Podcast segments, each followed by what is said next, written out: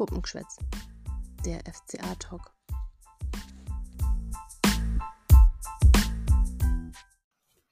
Ja, Servus miteinander und Hallo bei einer neuen Folge Puppengeschwätz. Dieses Mal haben wir einen wirklich tollen und schönen und glücklichen Anlass, eine neue Folge aufzunehmen, denn wir haben im 23. Anlauf gegen unseren Angstgegner in Person, gegen Bayer Leverkusen gewonnen. Ja, ich glaube, jeder erinnert sich jetzt besonders gern an den letzten Samstag, äh, als da der Schlusspfiff des Schiedsrichters ertönt ist, ist es, glaube ich, aus allen Augsburgern und Augsburgerinnen hervorgebrochen. Diese pure Freude, die sich nach 23 Spielen jetzt einfach angesammelt hat, die ist halt einfach vulkanartig rausgeschossen. Auch bei mir, muss ich sagen. Bei mir war es so, ich bin an dem Tag von NRW runter nach Augsburg gefahren und dann stand ich noch so ein klein bisschen im Stau und dachte mir schon: „Hm, wie schaue ich denn jetzt wohl das Spiel?“ Höre ich mir einfach eine Radioübertragung an, ist ja auch eine gute Option, machen sicherlich einige unter euch auch. Mache ich mir WOW aufm Handy an, so heißt ja jetzt das Sky-Ticket, oder ja, lasse ich es einfach und lasse mich von der Birgit ein bisschen spoilern über WhatsApp. Ähm, es musste Gott sei Dank nicht so kommen, weil ich war dann doch noch pünktlich, ähm, um 15:15 glaube ich, in der Garage meiner Eltern angekommen mit meinem Auto. Und dann konnte ich mit einem stärkenden Stück Kuchen mit Sahnehäubchen von meiner Mama danke nochmal dafür, liebe Mama, die Halbzeit Nummer 1 anschauen und ich habe es nicht bereut. Habe ich in der Woche zuvor gegen Freiburg mir noch gedacht: „Boah, ich bin gerade vorher von einem Ausflug nach Hause gekommen und hätte meine Lebzeit eigentlich besser verschwinden können, ähm, als die mir diese Niederlage vom FCA einzuflößen.“ Hat mich das Leverkusen-Spiel gar nicht gereut. Also, das war wirklich ein sehr geiles Spiel von Minute 1 bis Minute 90 plus Nachspielzeit. Kann man wohl einfach mal so sagen und so festhalten. Und da hat auch unser Rafael Gikiewicz, unser Torhüter, der vorher so ein bisschen gescholten war wurde und um den es einige Gerüchte und Aussagen gab, der ist zur Höchstform aufgelaufen und dem können wir das danken, dass wir dieses Spiel gewinnen konnten. Ja, starten wir mal rein in eine neue Folge Puppengeschwänz mit einem glücklichen Anlass, mit einem tollen Anlass und ich glaube, wir haben einiges zu besprechen, denn ich werde jetzt noch mal kurz eingehen, was ist gegen Leverkusen passiert.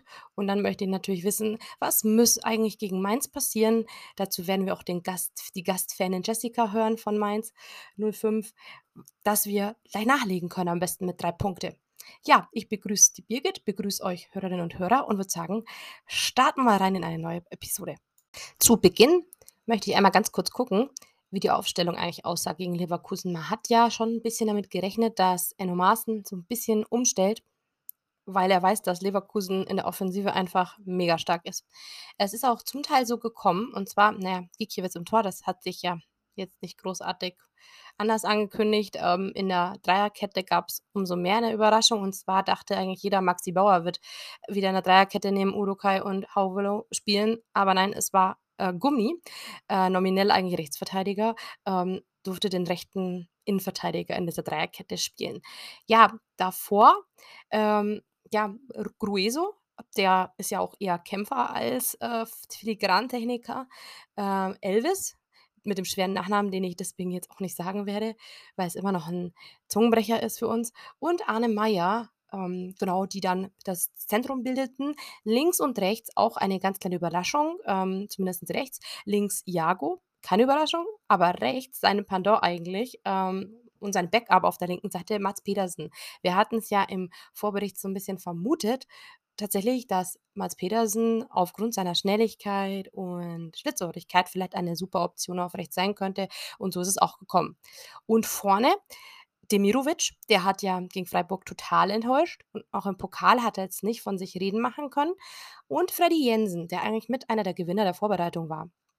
Deswegen für mich folgerichtig, dass Freddy Jensen zum Beispiel auch mal in die Startelf gerutscht ist. Ich habe im Vorbericht gesagt, Leverkusen erwarte ich ähm, sehr kompakt. Also sie haben ja schnelle Außen mit Diaby, mit ähm, Lotzek, ein starkes Zentrum mit Palacios. Aranguiz hat äh, quasi den verletzten Andrich ersetzt und Asmun, den sozusagen Spielmacher von Leverkusen. Und ich hatte vermutet, dass ähm, ja, äh, Sewan die Leverkusener sehr viel also, sehr drückend spielen lassen wird und so ist es ja auch gekommen. Die kommen natürlich, ähm, sehr wuchtig in der Offensive und der FCA hat das eigentlich relativ gut gemacht, auch wie ich im Vorbericht gesagt habe. Man sollte einfach bisschen auf Pressing spielen, ähm, den ballführenden Innenverteidiger zum Beispiel arg angehen. Ähm, gegen BVB sah Tah zum Beispiel überhaupt nicht gut aus. Da hat ja Leverkusen verloren und auch Tabsoba war da nicht immer sattelfest. Genauso wie Lunev, der den haben wir ja im Vorbericht auch vorgestellt, der Ersatz für Radetzky. Der den anzulaufen hat auch durchaus Sinn gemacht. Und, ähm, das haben die Augsburger die ersten 10, 15 Minuten super gemacht, muss man sagen. Und da auch folgerichtig in der 15. Minute das 1:0 für den FCA. Das war wirklich 'n Bilderbuchtor. Und zwar, ja, einfach den Aufbaufehler von Leverkusen richtig gut ausgenutzt. Und zwar nimmt Grueso den Ball sozusagen gut an, nimmt den Iago mit, der einfach mitgelaufen ist links.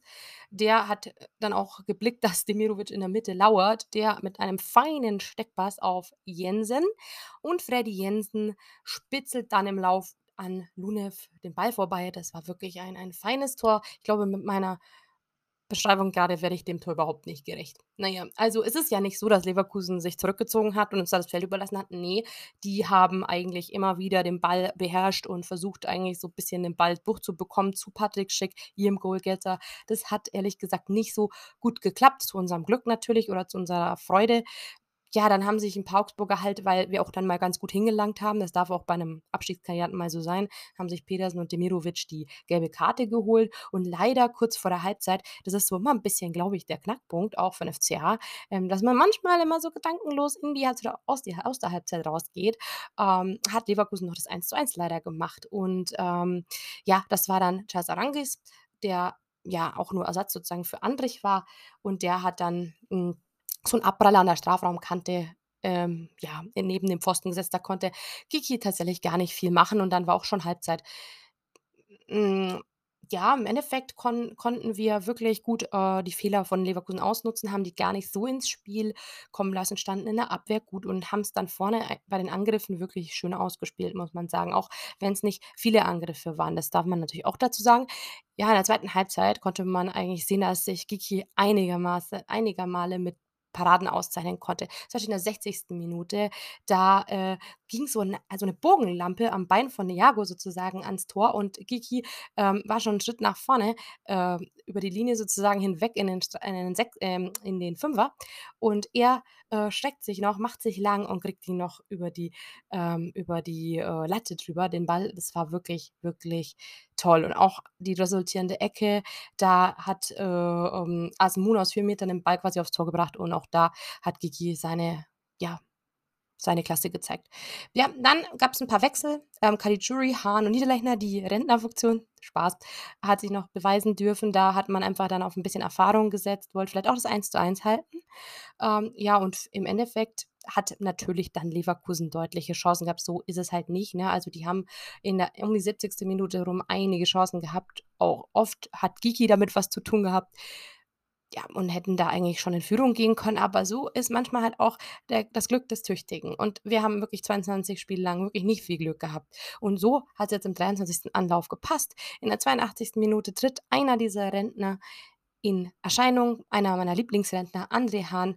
Ähm, ja, da eben jener Innenverteidiger Tah klärt einen langen Ball eben nicht richtig wirklich und Hahn kriegt ihn quasi vor die Füße und er zieht halt einfach ab und hat so eine tolle Schusstechnik und zirkelt den dann an äh, neben den rechten Pfosten. Und dann gab's halt so eine kleine strittige Situation. Courtos, der Schiedsrichter, hat den Treffer erst mal nicht gegeben. Er hat eigentlich gemeint, aus erster aufm ersten Blick stand Niederlechner im Abseits, aber die Videobilder haben gezeigt, dass, ähm, Niederlechner überhaupt gar nix mit dem Sichtwinkel und dem Blickwinkel vom Torhüter Lunev hat zu tun hat also, äh, zu tun hatte. Ja, genau, also Lunev hat, hm, eigentlich freie Sicht gehabt. Niederlechner stand da nicht im Weg und dann wurde das Tor gegeben. Also, es war schon mal so Zittern. Gibt's das Tor, gibt's es nicht? Und ja, Gott sei Dank für den FCA hat's das Tor gegeben. Dann kam noch Maxi Bauer für Maier. Äh, Guéhi durfte sich auch noch mal auszeichnen. Bauer holt sich dann gleich 'ne wichtige gelbe Karte, indem er da abgeräumt hat robust. Dann gab's 7 Minuten Nachspielzeit zum Leidwesen der FCA-Fans. Pepi kam noch mal rein und im Endeffekt, ja, war dann, ähm, noch 'n 3:1 vom FCA zu bestaunen. Allerdings war's dann doch abseits von Florian Niederlechner und ja, dann hat's eigentlich keine, ähm keine keine Grenzen mehr gekannt, keine Bahn mehr gekannt und man muss auch sagen, ähm, Leverkusen hatte, das habe ich jetzt 'n bisschen unterschlagen, noch ein ein Tor erzielt nach 'nem, ich sage mal, vermeintlichen Stürmerfoul vom, äh, Chilenen Charles Aránguiz. Und deswegen, ja, vielleicht auch 'n bisschen Glück, aber Glück gehört in dieser Sportart wirklich dazu. Und ich muss auch sagen, für mich immer noch von Charles Aránguiz schon ein kleiner Schubser und von dem her folgerichtig, dass das Tor zurückgegeben genommen wurde. Ähm, genau, wie sahen die Statistiken aus? Noch kurz zur Abrundung: 24 zu 6 Torschüsse, spricht natürlich erst mal für Leverkusen. Min mindestens doppelt so viel gespielte Pässe. Äh, Passquote war beim FCA wirklich nicht gut, 56 %. Le ähm, da kann man auf jeden Fall noch mal 'n bisschen nachlegen. Sollte man gegen Mainz übrigens auch und die die der Ballbesitz mit 33 % ist auswärts in Leverkusen eigentlich in Ordnung, sage ich mal. Auch die Laufleistung mit 118 Kilometern top. Ähm, genau, und die Zweikampfquote von 49 %, ja, kann man kann man kann man auch noch 'n bisschen dran arbeiten. Aber wir wollen auch nicht so viel meckern. Ich fand's 'n tolles Spiel. Man hat Charakter gesehen, Mentalität gesehen und ich kann jetzt nur von meiner Seite aus sagen: „Weiter so.“ Ich bin immer noch happy. Das hat mich wirklich gefreut, so was bei den Augsburgern zu sehen, vor allem nach dieser herben Klatsche gegen Freiburg. Das hat einfach, äh, gezeigt, dass in der Mannschaft doch mehr steckt und vielleicht war einfach Freiburg nur einen Schuss vorn Bug. Wir werden's sehen. Birgit, wie hast du das Spiel gesehen und wie ist dein Empfinden so 'n paar Tage danach?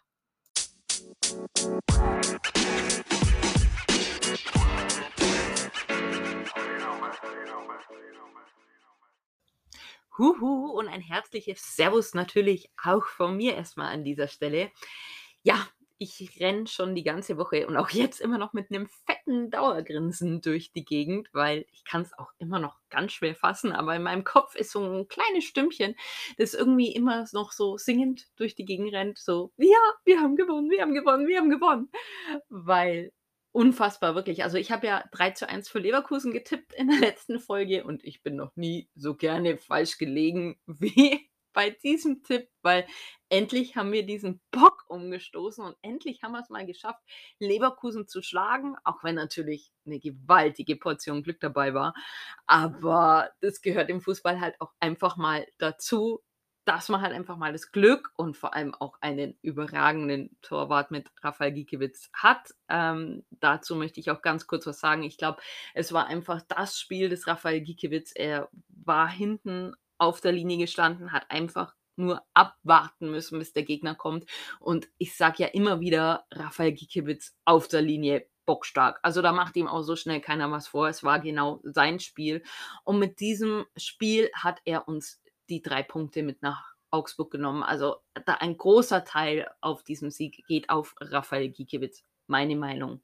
Ja, ich möchte euch noch ganz kurz erzählen, wie ich denn dieses Spiel gesehen habe. Also, jeder, der mich kennt, der weiß, ich bin sehr emotional beim Fußballschauen. Also, von Sekunde 1 an fiebere ich wirklich mit, egal ob von zu Hause aus oder im Stadion. Und das Spiel am Samstag, das habe ich tatsächlich mit meiner Tochter gesehen. Wir haben einen Mama-Tochter-Mädels-Nachmittag gemacht. Mein Mann mit den anderen Kindern haben wir kurzerhand mal rausgeschmissen und dann haben wir zusammen dieses Spiel geguckt und ich glaube, bei diesem 2:1 durch André Hahn oder 1:2 besser gesagt, ich glaube, da haben wir das ganze Dorf zusammengeschrien, weil wir haben alles rausgelassen in dem Moment, weil's eh schon so spannend vorher war und Leverkusen hatte so viele Chancen und dann war immer wieder Rafael Giekewitz da und in dem Moment haben wir wirklich so laut gebrüllt wie noch nie und dann wurde ja abseits angezeigt, da sind gleich die Flüche in Richtung Linienschiri äh, gegangen. Also, wirklich toll. Es hat auch wirklich Spaß gemacht, das mit meiner Tochter anzuschauen und ich glaube, es gibt fast nichts Besseres oder es war eigentlich so für mich so das Highlight der letzten Wochen. Der FC Augsburg hat gegen Bayer Leverkusen gewonnen und, ah, es fühlt sich immer noch so unwahrscheinlich gut an. Also, so schön es natürlich ist, über diesen Sieg, der wirklich so unwahrscheinlich toll war, äh, zu reden, aber ich hätte gesagt, richten wir unseren Blick nach vorne, weil es steht ja einer unserer Lieblingsgegner vor der Tür. Aber bevor wir jetzt so richtig reinspringen in diesen Vorbericht, habe ich natürlich auch noch so 'n paar News und vor allem auch Gerüchte mitgebracht, weil das mögt ihr natürlich genauso gern wie ich. Ich liebe ja diese brodelnde Gerüchteküche. Also, auch wenn's momentan wirklich viel ist, aber es macht schon immer Spaß, danach zu gucken. Aber bevor wir zu den neuesten Gerüchten kommen. Äh, noch ganz kurz die Info, dass der FC Augsburg Zuwachs in der Sponsorenfamilie bekommen hat. Und zwar haben wir einmal einen neuen Supplier, also Lieferanten, und zwar ist es Fleischwerke Zimmermann, die in Zukunft für das leibliche Wohl in der WWK-Arena sorgen. Und dann hat der FC Augsburg auch einen neuen Partner, und zwar ist es Frankenbrunnen, und die sorgen in Zukunft für das Mineralwasser im Stadion. Also wenn du da Wasser trinkst, dann kommt es in Zukunft von Frankenbrunnen. Aber jetzt äh, schauen wir uns doch mal unseren neuen Transfer an, der in dieser Woche passiert ist. Stefan Reuter hat zugeschlagen und zwar hat man Julian Baumgartlinger geholt. 34 Jahre alt, defensiver Mittelfeldspieler und zuletzt stand er natürlich, wir kennen ihn ja, bei Bayer Leverkusen unter Vertrag. Äh, Julian Baumgartlinger war jetzt ein Transfer, der für ziemliche Diskussionen in den sozialen Netzwerken gesorgt hat, weil er eben sehr, sehr oft verletzt ist und da auch wirklich Pech hat. Ne? Das haben viele Fans einfach kritisch gesehen. Ich persönlich bin auch ein bisschen skeptisch, was diese Verletzungshistorie natürlich angeht, weil er hat letztes Jahr 29 Spiele verpasst, weil er leider zweimal am Knie operiert werden musste. Das darf man nicht vergessen. Aber wenn Julian Baumgartlinger fit bleibt, ist es so ein erfahrener Spieler, der weiß genau, was er zu tun hat, wo er hinzulaufen hat. Natürlich nicht mehr der Jüngste, aber ich glaube, man hat ihn jetzt auch per se nicht für die Startelf geholt, sondern einfach als erfahrenes Backup und auch für neben dem Platz, dass der junge Spieler mit hochziehen kann. Und ich glaube, da kann der uns unwahrscheinlich helfen. Wenn der fit bleibt dann und seine Erfahrung zeigt, dann ist es, glaube ich, ein Transfer, wo man auf keinen Fall irgendwas falsch macht, weil er hat ja auch nur einen Jahresvertrag bis nächstes Jahr Juni bekommen. Also ich begrüße den schon. Ähm, vor allem, weil man ja jetzt so im defensiven Mittelfeld durch die Verletzung von Niklas Dorsch doch ein Problemchen hatte. Na? Und deswegen finde ich es gut. Sag an dieser Stelle auch herzlich willkommen, Jules. Schön, dass du da bist. Und wenn ihr ein bisschen mehr über Julian Baumgartlinger erfahren wollt, dann schaut doch mal auf die Seite der Rosenau Gazette. Da habe ich ihn nämlich genau unter die Lupe genommen und auch vorgestellt. Aber jetzt hat, kommen wir zur Gerüchteküche. Einmal möchte ich euch natürlich auf dem Laufenden halten, was die Personalie Finn Damen angeht da hat Christian Heidel ja dem Wechsel einen Riegel vorgeschoben, weil er ja gesagt hat, man findet jetzt so schnell keinen Ersatz mehr. Aber Sky hat in ihrer Sendung Transfer Update am Montag noch vermeldet, dass die Sache eben noch nicht vom Tisch ist, da Finn Damen eigentlich unbedingt zum FC Augsburg wechseln möchte. Ich persönlich würde diese Personalie auch begrüßen, ob es jetzt im Sommer ist oder halt eben erst im nächsten Jahr. Sei jetzt mal dahingestellt, aber Raphael Giekewitz, der wirklich eine Top-Leistung gezeigt hat, ich muss es immer wieder wiederholen, ähm, ja, der wird, ist auch nicht mehr der Jüngste und die Frage ist, verlängert man nächstes Jahr überhaupt seinen Vertrag? Natürlich hat man auch selbst noch einen Daniel Klein in den eigenen Reihen, aber Konkurrenz belebt das Geschäft. Aber dieser Wechsel oder dieses Gerücht, das hat jetzt natürlich schon riesige Wellen geschlagen, gerade intern auch, weil sich Jeffrey Hovelow jetzt schützend vor Raphael Gikiewicz gestellt hat. Ob man das jetzt unbedingt in der Öffentlichkeit tun muss, sei jetzt mal dahingestellt, aber ich persönlich sehe seh es halt schon so, dass äh, Jeffrey Hovelow einfach der Kapitän ist und es auch zu seinen Aufgaben gehört, Partei für seine ähm, Mitspieler halt eben zu ergreifen und halt auch zu vermitteln, wenn da irgendwas äh, im Argen liegt. Das hat er getan. In der Öffentlichkeit, wie gesagt, lasse ich es jetzt mal dahingestellt, aber prinzipiell gehört schon zu seinen Aufgaben. Ob dieser Wechsel jetzt noch zustande kommt, wird man sehen. Das Transferfenster ist ja jetzt nicht mehr ganz. Zwei Wochen offen, 13 Tage sind es noch. Ich bin gespannt, ob Finn Damen jetzt noch zum FC Augsburg wechseln wird oder nicht. Wir halten euch diesbezüglich aber natürlich wie immer auf den Laufenden. Und dann gab es natürlich in der Offensive gleich mehrere Gerüchte. Einmal haben portugiesische Medien zum Beispiel gemeldet, dass Umaro Embalo, das ist ein 21-jähriger Rechtsaußen von der zweiten Mannschaft von Benfica Lissabon, schon so gut wie im Flieger sitzt, ja, und zu uns eben wechselt. Ähm, der Kicker hat jetzt geschrieben, ah, so ist es dann nicht. Man hat sich das zwar angeguckt, weil er uns angeboten worden ist, aber der FC Augsburg wird das nicht mehr weiterverfolgen. Der, dieser Spieler, der möchte spielen, wird aber von Roger Schmidt nicht in die erste Mannschaft berufen, weil er auf seiner Position halt einfach zu viel Konkurrenz hat. Aber Stand jetzt schaut es eher so aus, als käme dieser Spieler nicht. So. Und dann hat sich der FC Augsburg, wie auch die Konkurrenz Stuttgart und Gladbach, ähm, nach Joshua Zirkzee erkundigt. Ja, 21 Jahre alter Mittelstürmer, nur der Vollständigkeit halber, steht bei Bayern unter Vertrag, soll verkauft werden. Ähm, aber momentan sieht auch das eher danach aus, als würde Joshua Zirkzee zurück zum RSC Anderlecht gehen. Da hat er ja letzte Saison gespielt und die können jetzt nämlich diese von Bayern geforderte Ablöse in Höhe von circa 20 Millionen stemmen. Die haben nämlich einen Spieler verkauft, Sergio Gomez, und haben deswegen frisches Kapital und könnten ihn sich leisten. Ich glaube, 20 Millionen sind für den FC Augsburg sowieso zu hoch. Auch für Stuttgart, wenn die Kalajdzic verkauft kriegen, wäre es zu hoch. Die einzigen, wo ich mir in der Bundesliga noch vorstellen könnte, dass die dieses Geld stemmen könnten, wäre wie gesagt Gladbach. Aber ähm, es sieht so aus, als würde Zirk C zurück zu Anderlecht gehen und dieses Mal fix.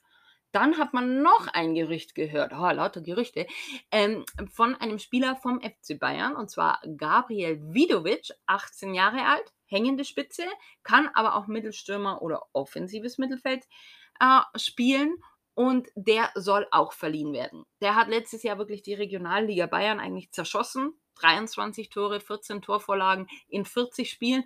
Also das war schon Wahnsinn. Hatte auch drei Kurzeinsätze bei den Profis und soll jetzt eben verliehen werden. Das Interessante daran ist, er hat bis 2016 beim FCA in der Jugend gespielt, bevor er eben zu Bayern gewechselt ist. Und soweit ich jetzt weiß, wohnt er auch noch in Augsburg.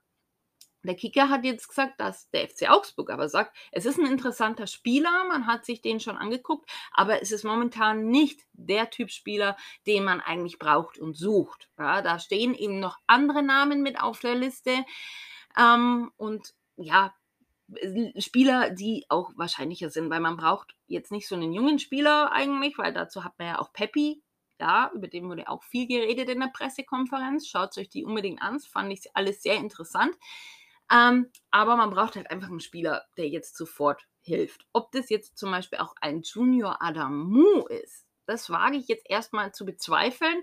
Da hat nämlich der Ressortleiter Sport von Salzburg 24, der heißt Alexander Andonov, gesagt, dass Adamu definitiv bei RB Salzburg bleibt. Allerdings hat RB Salzburg sechs Mittelstürmer unter Vertrag und wollen eigentlich schon noch gern jemanden abgeben, aber Adamu wollen sie eigentlich behalten, weil der ihnen ja auch unwahrscheinlich weiterhilft. Ähm, zuletzt, wie gesagt, war da eine Laie mit Kaufoption im Gespräch. Ob der Wechsel jetzt zustande kommt, wage ich tatsächlich auch zu bezweifeln, weil wenn Salzburg sich da querstellt, dann haben wir da auch wahrscheinlich jetzt eher weniger die Chance. Fakt ist aber, der FC Augsburg sucht noch jemanden in der Offensive, aber da muss halt einfach dieses große Gesamtpaket einfach passen. Im Zentrum hat Enno Maaßen gesagt, da hat man jetzt mit Julian Baumgartlinger eine wichtige Planstelle schließen können und da passiert nichts mehr. Aber es bleibt spannend spannend auf dem Transfermarkt und noch ist ja, wie gesagt, eine ganze Weile hin. Bin gespannt, ob sich jetzt nächste Woche noch was in der Offensive tun wird. Wünschen würde ich es mir tatsächlich.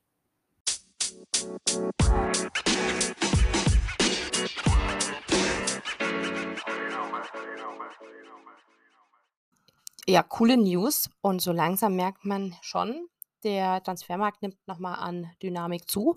Das hat ja auch Stefan Reuter immer wieder betont oder wurde nicht müde, das zu betonen, dass der Transfermarkt, der jetzt gerade erst anläuft, äh, so zumindest der FCA, der jetzt gerade so ein bisschen, hm, eingreift ins ins Transfergeschehen. Ich würde den einen oder anderen Zugang gerade offensiv schon begrüßen. Schauen wir mal, was passiert. Ähm, da kann man jetzt einfach nicht wirklich spekulieren. Ich denke aber, das ist jetzt deutlich geworden durch die Bemühungen, da wird schon noch was passieren. Genau, und bei Baumgartlinger wird man jetzt eben auch sehen, ob es direkt für einen Einsatz gegen Mainz reicht, unseren kommenden Gegner, den ich hiermit betrachten will. Baumgartlinger macht natürlich schon Sinn so, gerade wegen dem Dorsch-Ausfall und weil wir auf in der defensiven Mittelfeldposition einfach keine großen Backups mehr haben.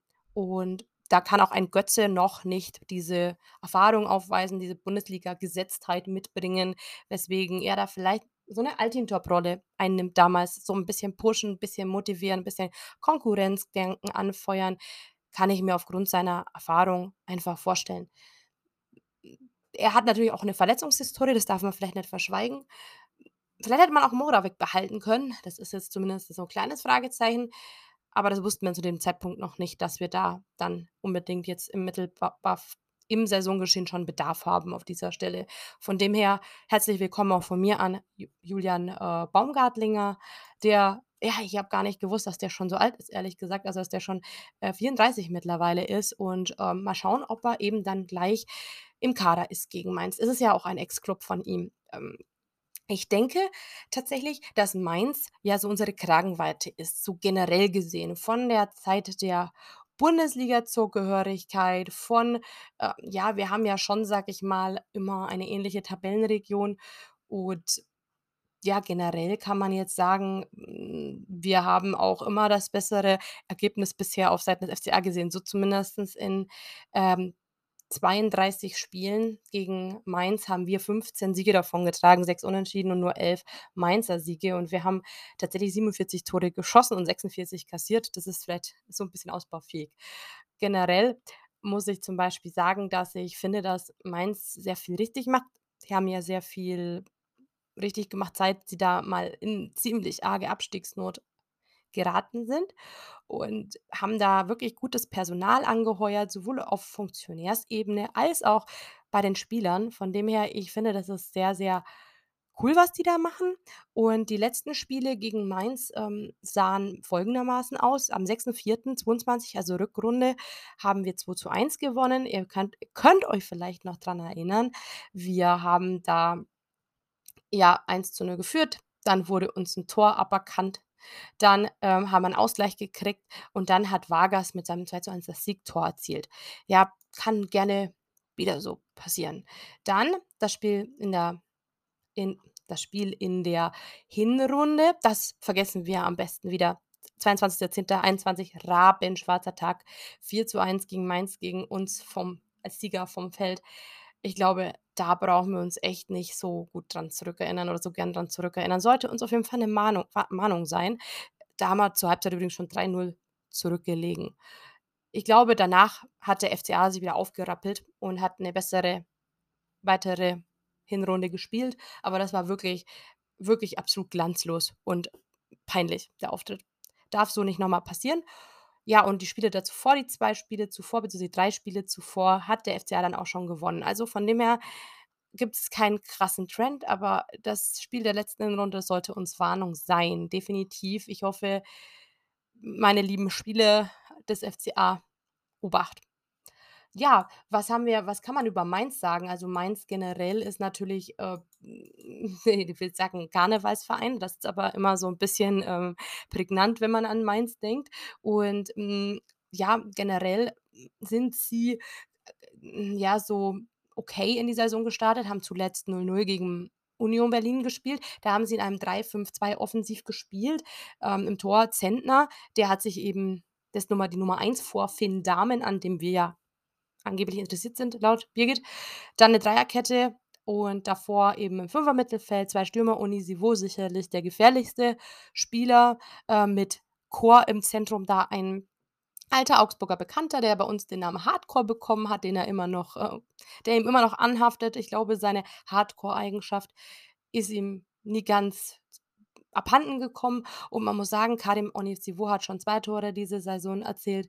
Das ist natürlich, ähm, einer, auf den muss man aufpassen. Was haben sie für aufm Transfermarkt gemacht? Also, die Mainzer machen ja, wie gesagt, sehr viel richtig da.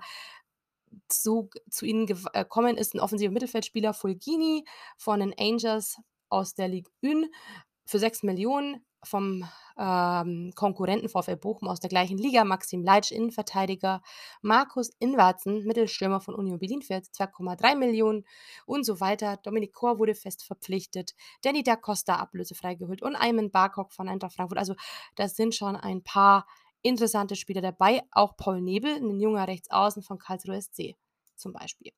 Und Abgänge hatten sie auch, das machen sie dann immer gut, können dann ihre Spieler auch gut verkaufen, zum Beispiel Jeremia Saint-Just für 9,5.000.000 an Sporting.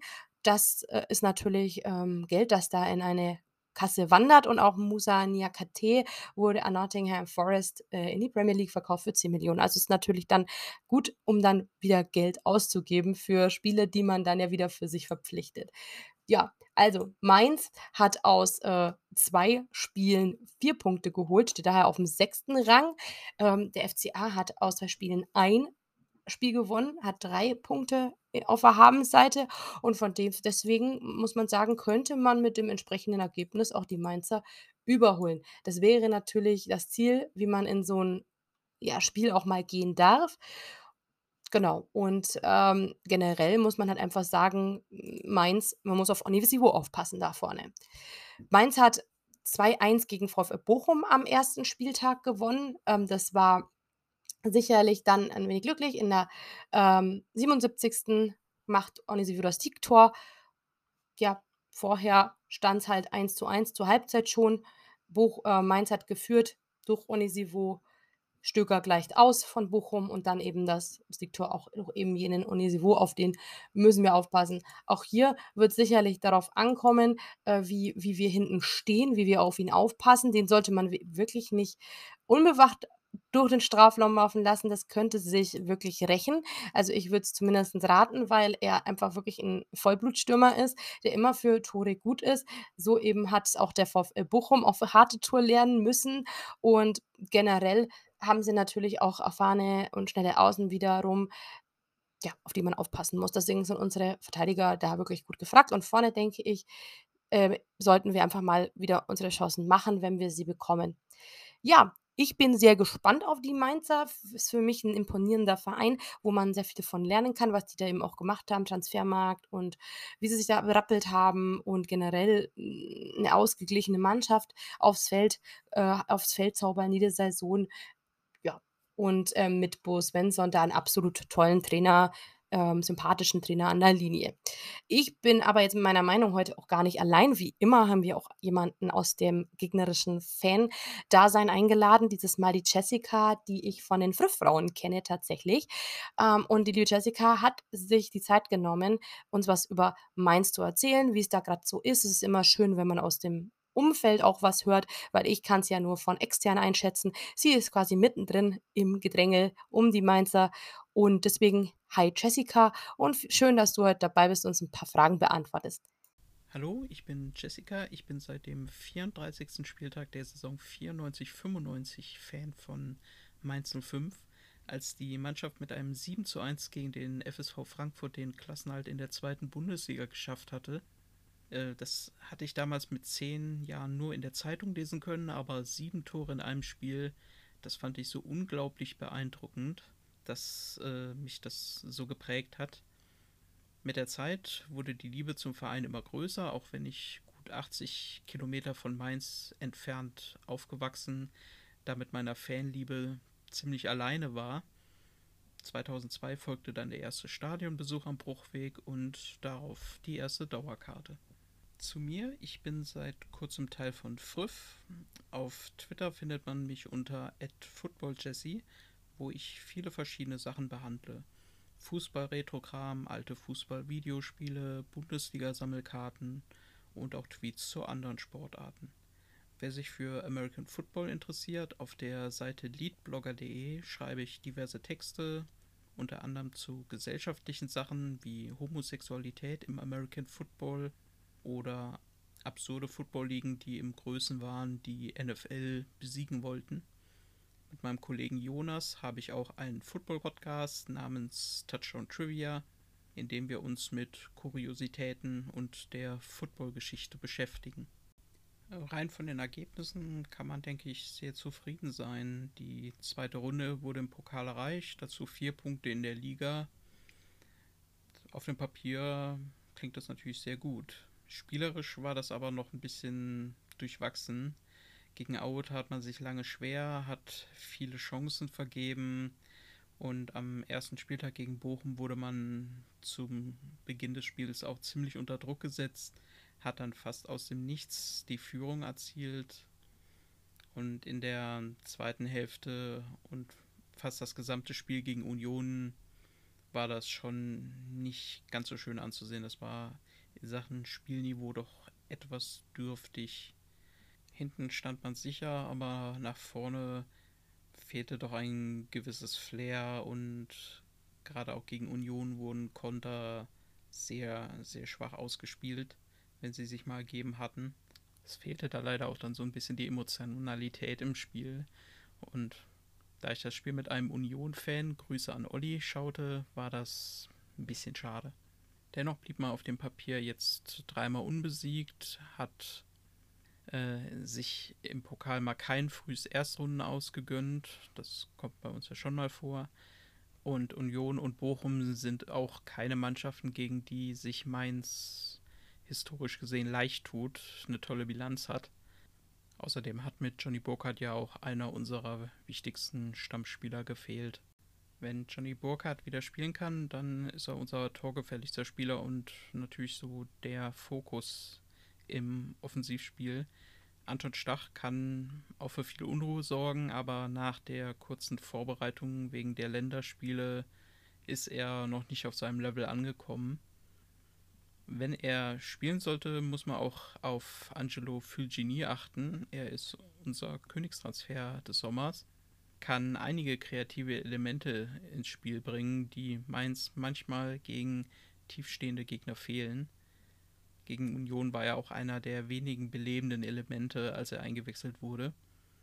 Ansonsten rechne ich aber mit wenig Umstellungen. Einzig Ingwarzen wird wohl rausrotieren und vielleicht durch Burkhardt oder Fulgini ersetzt, wobei letzterer auch für Lee starten könnte.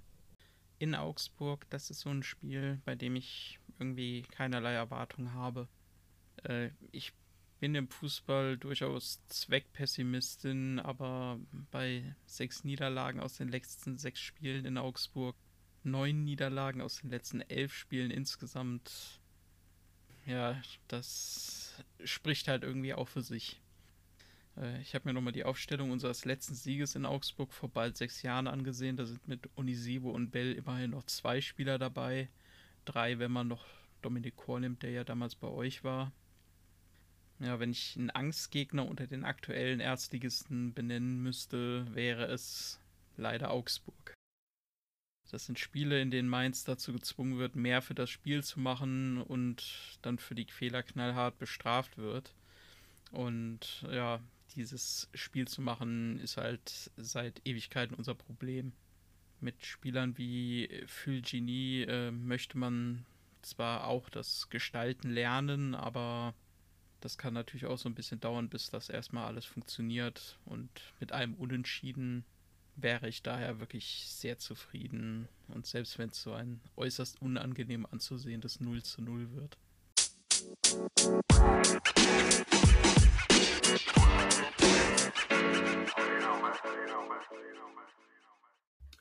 Vielen lieben Dank, Jessica, für deine Einschätzung und deine Expertise. Es hat mich wirklich gefreut, dich bei uns im Puppengeschwätz begrüßen zu dürfen.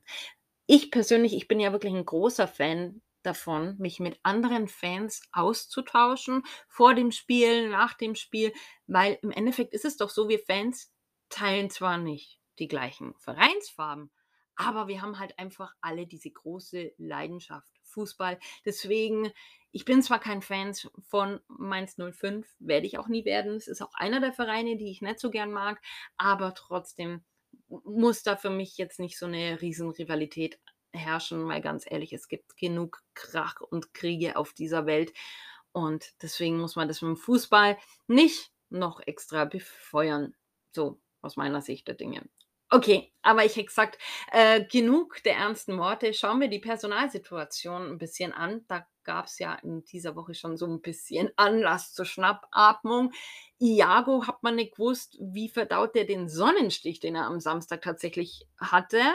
Aber er scheint wieder im Training zu sein, Gott sei Dank, weil ich hätte persönlich gesagt, wir brauchen ihn schon auf der linken Seite. Ihr werdet nachher gleich noch erfahren, warum ich so denke. Elvis Rexbejai musste ja auch mit muskulären Problemen im Oberschenkel am Samstag runter.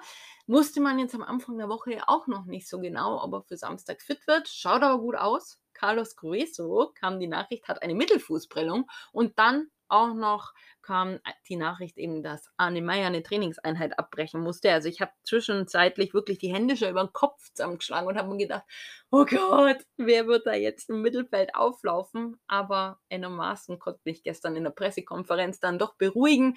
Alle Spieler scheinen einsatzbereit zu sein, auch wenn Arne Meyer am Donnerstag noch dosiert eben trainiert hat, weil man kein Risiko eingehen möchte. Aber man geht davon aus, dass er heute das heutige Abschlusstraining eben voll mitmachen kann und dann ist er für Samstag auch eine Option. Julian Baumgartlinger, der ist auch eine Option, weil er anscheinend wirklich in einem Top-Fitness-Zustand sein muss, auch wenn er sich alleine fit gehalten hat. Und das ist nicht einfach. Lasst euch das gesagt sein. Für den Kader ist er eine Option. In der Startelf sehe ich ihn tatsächlich nicht. Und dann werde ich ja immer auch gerne nach den Verletzten gefragt. Niklas Dorsch, Reese Oxford. Bei denen dauert es noch. Dorschi trägt noch seine Schiene. Danach muss er langsam aufgebaut werden. Also wir können von Glück reden, wenn er zu Kurzeinsätzen vor der WM noch kommt. Aber vermute ich eher nicht. Ich glaube, man wird ihn wirklich langsam aufbauen und dann sehen wir ihn in der Rückrunde wirklich fit und dann in einem Top-Zustand auch wieder auf dem Platz. Ist mir persönlich auch lieber nicht, dass man da jetzt ein unnötiges Risiko halt einfach eingeht und er dann vielleicht für die restliche Saison noch ausfällt, wie es ja damals einem Manuel Neuer gegangen ist. Der hatte auch einen Mittelfußbruch oder ähm, Anbruch teilweise dann und konnte dann auch wirklich länger nicht spielen. Reese Oxford, da hat Enno Maaßen gesagt, das kann man nicht vorhersagen, wann der Einsatz bereit ist oder nicht. Es schaut nicht so gut aus. Es ist ein ständiges Auf und Ab. Er fehlt, aber ja, auch hier geht man kein unnötiges Risiko ein.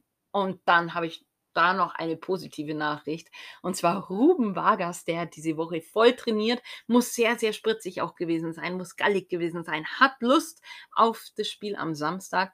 Ist auch eine Option für den Kader. Ich glaube, auch in der Startaufstellung wird man ihn noch nicht sehen, na, sondern man wird ihn langsam an die Startaufstellung eben ranführen. Aber ich könnte mir schon vorstellen, dass es für die ein oder andere Einsatzminute reichen wird.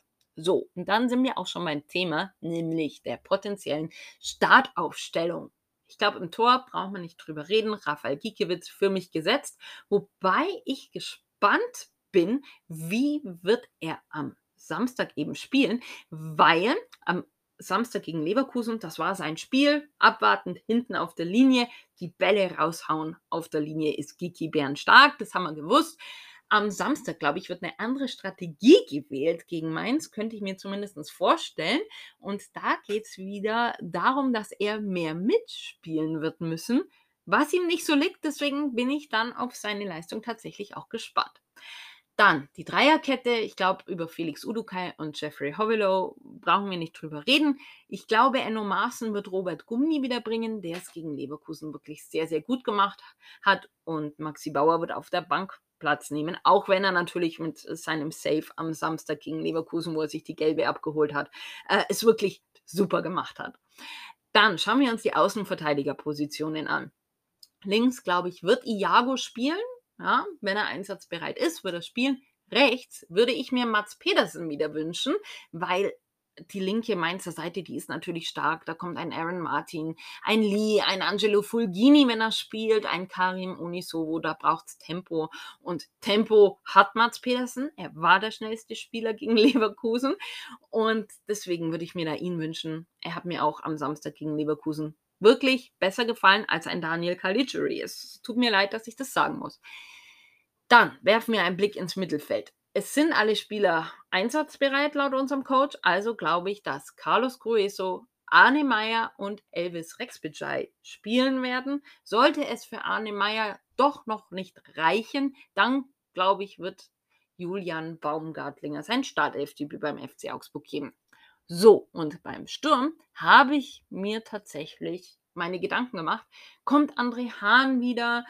Ähm, in die Startelf oder wird man doch auf das Duo von Leverkusen Ermedin Demirovic und Freddy Jensen setzen? Und ich glaube, in diesem Fall trifft wirklich der Spruch Never change a winning team zu. Ich glaube, es werden Ermedin Demirovic und Freddy Jensen in der Startelf stehen, weil es hat mir am Samstag echt gut gefallen. Die waren echt spritzig, die haben super miteinander ähm, harmoniert. Für André Hahn tut es mir leid, weil ich liebe André Hahn, er ist halt wirklich ein Mentalitätsspieler, aber ich glaube auch, dass wir gegen Mainz halt wieder Geschwindigkeit und Tempo brauchen und deswegen werden Demi und Freddy Jensen in der Startelf stehen.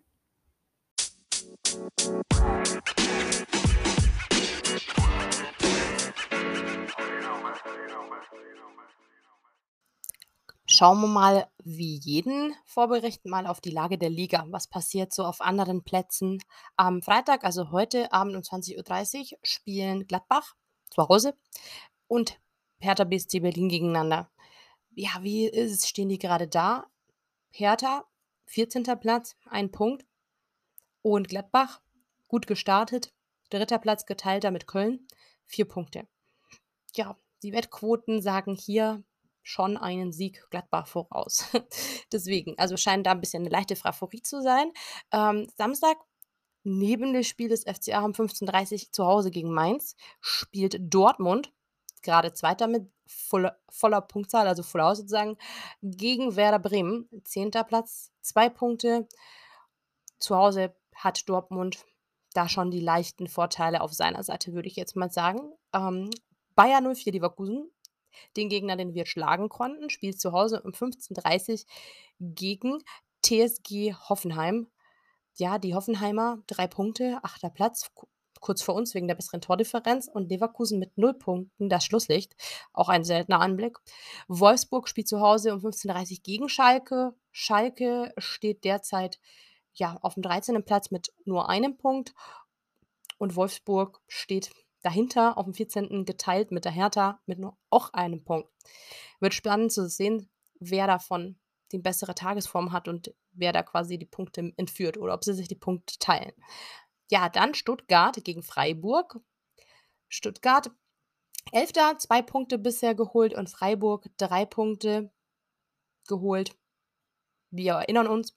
Mal schauen, ob Stuttgart da zu Hause die bessere Lösung hat gegen ja, offensivwütige Freiburger. Und 18:30 das Topspiel Union Berlin gegen RB Leipzig.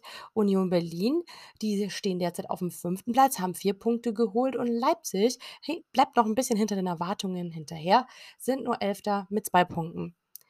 Am Sonntag spielt Frankfurt gegen Köln. Ja, Köln musste ja international ran. Frankfurt steht auf Rang 16 mit nur einem Punkt und Köln, die haben tatsächlich etwas Aufwind. Vier Punkte aus zwei Spielen, stehen daher auf dem geteilten dritten Rang mit Gladbach. Und dann abends die zwei Clubs, die eine Fanfreundschaft verbindet. Der VfL Bochum immer noch 17. mit null Punkten bisher.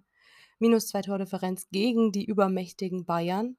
Ähm, 17.30 Uhr ähm, ist da der Ampfiff und Bayern, ja, sechs Punkte, Platz 1 sieben Tore, Tordifferenz. Ja, das ist einfach schon früh in der Saison sehr, sehr äh, ersichtlich. Aber genau, da sind wir auch gespannt, ob Bochum den Bayern nicht irgendwie ein Bein stellen kann, wobei ich mir nicht vorstellen kann, wie das gelingen soll. Also spannender Spieltag, der FCA mittendrin. Wir haben jetzt die Chance, ein, nicht übermächtiges Mainz zu schlagen und sind wir mal gespannt, wie das ausgeht. Mein Tipp ist tatsächlich ein 1 zu 1. Also man trennt sich unentschieden. Ähm, ja, der FCA hält gut dagegen, hält gut mit. Mainz ähm, tut sich auch schwer. Der FCA nimmt was mit vor heimischer Kulisse. Und ähm, Mainz macht uns aber schon das Leben schwer. Birgit, was sagst du? Gewinnen wir? Verlieren wir? Oder gibt es ein Unentschieden? Ich muss sagen, meine Tippverhalten ist ja gegen Leverkusen voll aufgegangen. Ich war ja, muss ich offen und ehrlich zugeben, tatsächlich am Überlegen, ähm, ob ich nicht, weil es uns einfach letzte Woche Glück gebracht hat, äh, einfach sage, der FC Augsburg verliert das Ding. Aber ich glaube, nee, das glaube ich nicht. Also Mainz ist zu Hause in der WWK-Arena halt einfach einer unserer Lieblingsgegner. Da tun die sich immer schwer. Deswegen sage ich, der FC Augsburg gewinnt das Ding. Ich kann mich jetzt gerade momentan nicht auf ein Ergebnis festlegen, weil ich mir immer noch die Frage stelle, kassieren wir ein Gegentor oder kassieren wir keins? Raphael Gikiewicz hat ja da immer Zettel an seinem Kühlschrank hängen. Ich, mich würde ja interessieren, wie viele zu Null Spiele er dieses Mal ähm, dorthin gehängt hat. Deswegen sage ich, wir gewinnen das Ding. In der Höhe bin ich mir noch nicht ganz sicher, was ich tippen soll. So, Dalle, jetzt sind wir auch schon fast wieder am Ende unserer heutigen Episode angekommen, aber nur fast, weil wir werfen ja immer noch ganz gern am Blick auf die anderen Mannschaften, weil der FC Augsburg, der besteht ja nicht nur aus der Profimannschaft, sondern es gibt eben auch noch ganz, ganz viele andere Mannschaften, die es genauso verdient haben, dass man über sie berichtet. Und deswegen fangen wir an mit unserer U23. Die konnten ja ihr letztes Spiel am letzten Freitag gegen den FV Ellertissen gewinnen. Und zwar souverän mit 1 zu 5. Ich habe ja das Spiel gesehen im Livestream da war es tatsächlich so, dass der FC Augsburg oder besser gesagt die zweite in Rückstand geraten ist mit 1 zu 0 und da habe ich mir schon gedacht, oh Gott, bitte nicht, hey, man muss doch jetzt endlich mal das Spiel gewinnen, weil man hing ja wirklich immer noch mit null Punkten auf dem letzten Platz und dann hat es bum, bum, bum, bum gemacht und zack, schon haben fünf Tore eingeschlagen und es war echt schön. Es hat dann auch wirklich Spaß gemacht, das anzuschauen. Heute Abend geht es für die zweite auch schon wieder weiter. Die müssen beim TSV Rhein am Lech ran. Um 18.15 Uhr ist Anstoß. Rhein momentan auf dem 16. Platz. Sie haben sechs Punkte. Das heißt, sollte die zweite es schaffen zu gewinnen, dann könnte man auf jeden Fall punktetechnisch aufschließen. Und je nachdem, wie viel oder besser gesagt, wie hoch man gewinnt, ähm, könnte man auch in der Tabelle an ihnen vorbeiziehen. Und es wäre natürlich unwahrscheinlich wichtig, weil es will keiner, dass die zweite absteigt. Das würde uns, glaube ich, auch so ein bisschen das Genick brechen. So, dann die U19. Die hatten am Sonntag ihr Auftaktspiel gegen den KSC. Das konnten sie mit 2 zu 0 gewinnen. Die nächste Partie ist am Sonntag um 11 Uhr. Da muss die U19 bei Eintracht Trier ran die U17, die hat auch gespielt. Und zwar hatten die ein Derby, und zwar am Sonntag, gegen die U17 der Kätzchen. Es tut mir leid, ich versuche immer diesen bösen Namen 59 plus 1 irgendwie zu umgehen.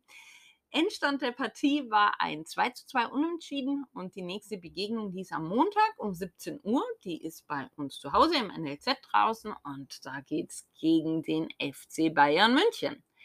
Die U15. Haha, jetzt kommt's. Ne? Ihr habt es aber gestern wahrscheinlich alles schon in den sozialen Medien ja auch gesehen. Da steht das große internationale U15-Turnier an. Gestern wurde ja das Nachwuchsleistungszentrum, die Paul-Renz-Akademie, eingeweiht. Und heute Abend, wie gesagt, geht dieses große Turnier, Pfingstturnier, mit ein bisschen Verspätung jetzt heute Abend eben los. Da bestreitet der FC Augsburg das Eröffnungsspiel gegen Real Salt Lake. Am Pfiff ist um 18 Uhr, aber da der, das FCA TV das überträgt auch und zwar nicht nur hinter der Bezahlschranke, sondern auch auf YouTube. Ich glaube, ab 17.45 Uhr geht die Übertragung los. Ja, und schaut da gerne rein und drückt unseren Jungs die Daumen. Ich werde es tun. Und wenn wir schon bei U15 sind, weil ja auch dieses internationale Turnier so gepusht worden ist, auch medial, was natürlich super ist, oder weil ich immer finde, dass gerade so Jugendmannschaften es auch verdient haben, Aufmerksamkeit zu bekommen, gehe ich doch ähm, in unsere Mädelsabteilung noch ein bisschen rein. Sie haben nämlich am 17.09. auch ein großes Turnier vor der Brust, die U15 Mädels. Und zwar spielen die im Rosenau-Stadion beim AOB Cup. Ja, das ist ein Kleinfeldturnier der Ausbildungsoffensive Bayern. Das wird jedes Jahr vom BEV eben organisiert. Dieses Jahr richtet das Ganze der TSV Schwaben Augsburg aus. Ja, eben im Rosenau-Stadion Stadion und da treten 16 Mädchenmannschaften gegeneinander an, also unter anderem der FC Augsburg, der TSV Schwaben Augsburg, aber auch die U15 Mädels der Spielvereinigung Kräuter Fürth von Stern München, von den Würzburger Kickern sind wirklich bayernweit ganz, ganz tolle Mannschaften dabei.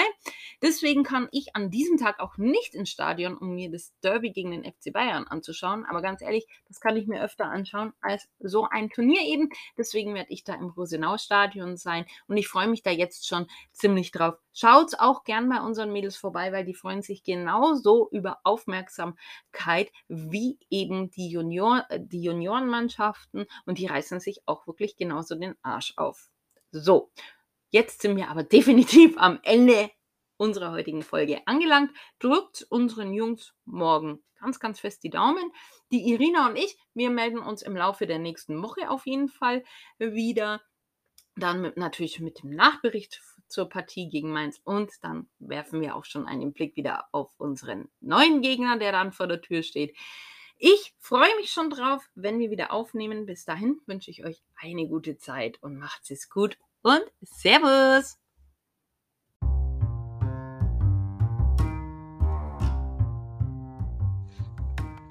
Puppengeschwätz. Der FCA-Talk.